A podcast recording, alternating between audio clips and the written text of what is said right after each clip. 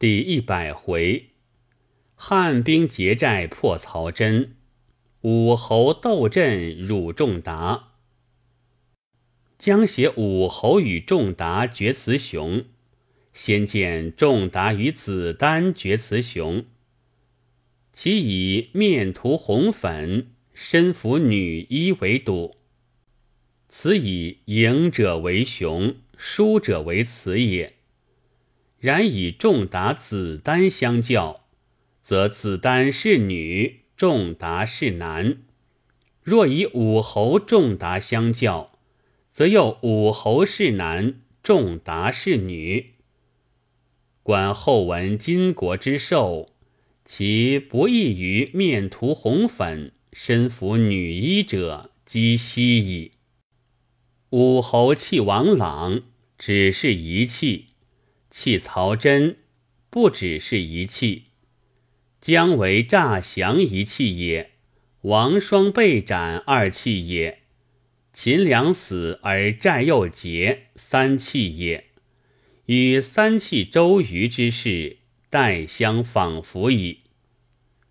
然周瑜未死之前，有两句歌谣，一封书札；周瑜既死之后，又有一篇祭文，读至曹真而片纸之中，一番教训，一番嘲笑，一番哀怜，直将歌谣、书札、祭文合成一幅，由令见者解疑，甚以为将之不可不言也。武侯斩陈氏而不斩魏延。怜其勇耳。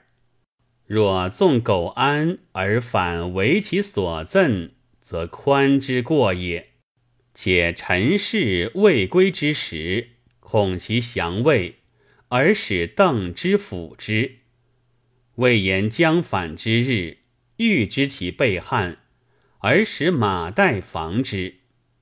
独至苟安，而武侯虑不及此。又似失之于书矣。虽然，此天之不欲兴汉，其武侯之救于我以此计众人，而人亦以此计众我。如武侯曾以反间之计退仲达，而仲达亦以反间之计退武侯是也。虽然。务必先服也，而后重生之。仲达虽智，岂能见英明之主哉？